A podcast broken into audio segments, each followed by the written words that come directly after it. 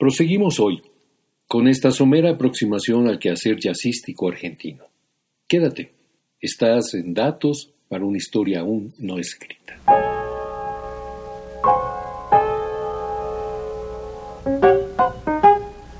Datos para una historia aún no escrita.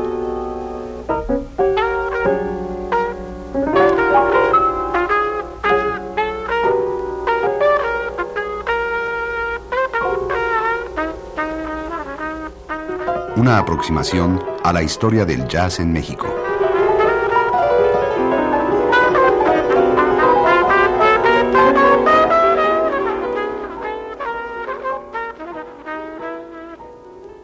Por Alain Derbez.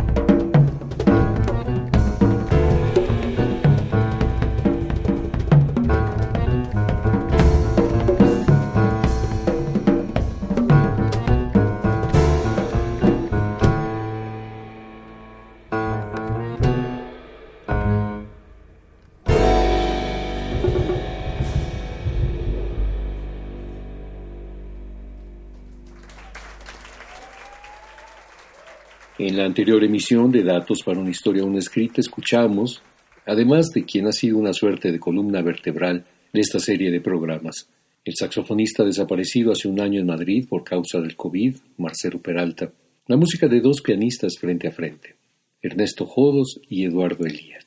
Acabamos de oír una composición de otro pianista argentino de jazz, Adrián Iáñez. La pieza se llamaba The True Guevara, Iáñez estaba al piano, al bandoneón Federico Sixnix, al contrabajo Diana Arias y a la batería Facundo Guevara.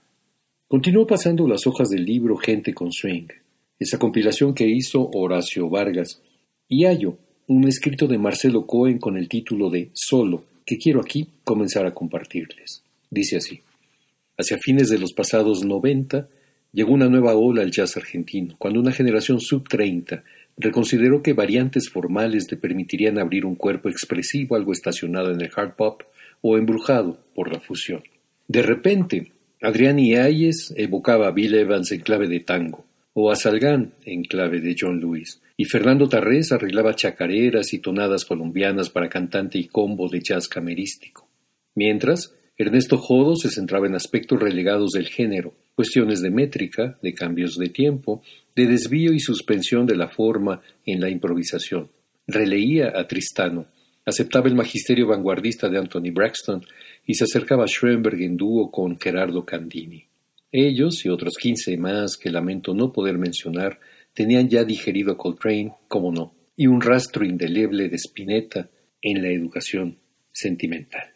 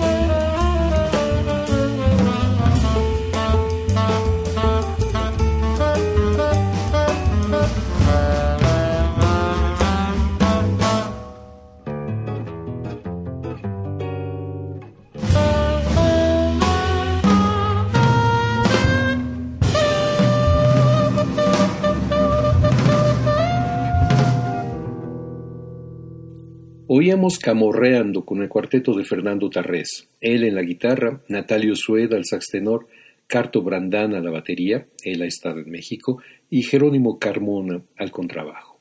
Continúa Marcelo Cohen. Centrándonos en los pianistas, la camada siguiente se las vio con más abundancias.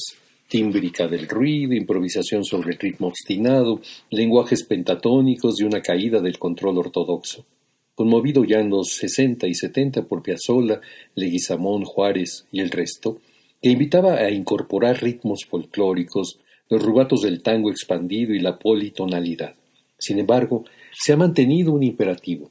El músico que quiere tocar algo propio tiene que definir su discoteca espiritual, tiene que esclarecérsela. Interrumpo aquí a Marcelo Cohen para venir a México y encontrarnos con un pianista argentino que hace años que vive con nosotros. Oigamos con Nico Santela al piano, Israel Kupich al contrabajo y Gabriel Puentes, de la autoría de Santela, Chica Pájaro. Y luego de eso, vayamos a la música de otro pianista argentino, que vive allá, interpretando Solitario, a Thelonious Monk y su composición Evidence.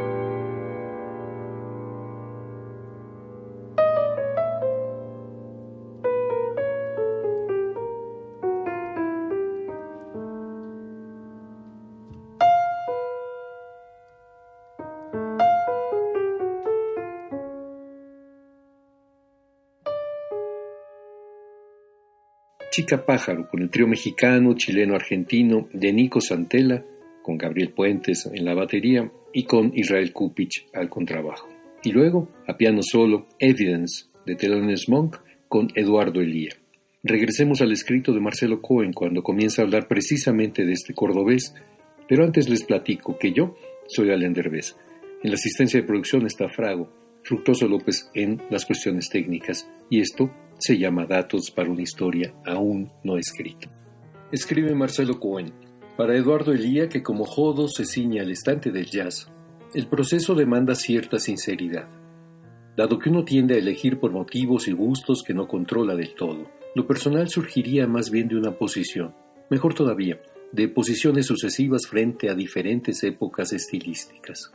Así que en Callado, disco del 2008, abordó Elía el hard bop, en Yang y el Yang del 2011, los comienzos del free, y en Wisi del 2012, las formas de improvisar que aparecieron después. No cuesta imaginar que Elia atendió tanto a Paul Blake como ahora podría atender a Craig Taborn, a Kaya Draxler o el minimalismo. Sin embargo, su nuevo disco, de piano solo, excava sobre todo grandes composiciones de los fecundos 60 y va a fondo como en Circle tomada de Miles Miles, en que es introvertido y parco, como el Davis con sordina, puntilloso al comienzo pero por momentos más brillante, como si lo que pone de su parte le regalase descubrimientos pasajeros. En cambio, en Peace de Ornette Coleman, las notas se aprietan, multiplicadas y rápidas, inspeccionando la melodía por secciones para después recomponerla.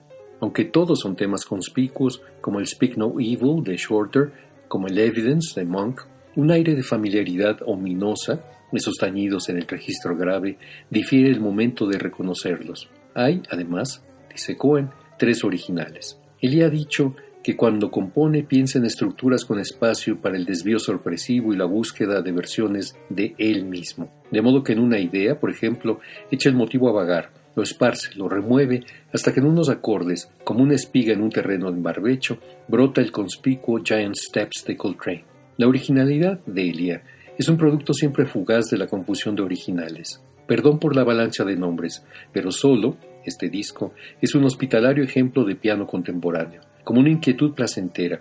Enciende la memoria de escucha y estimula la conversación, ese vehículo de diferencias verbales que fomenta las mudanzas de la música.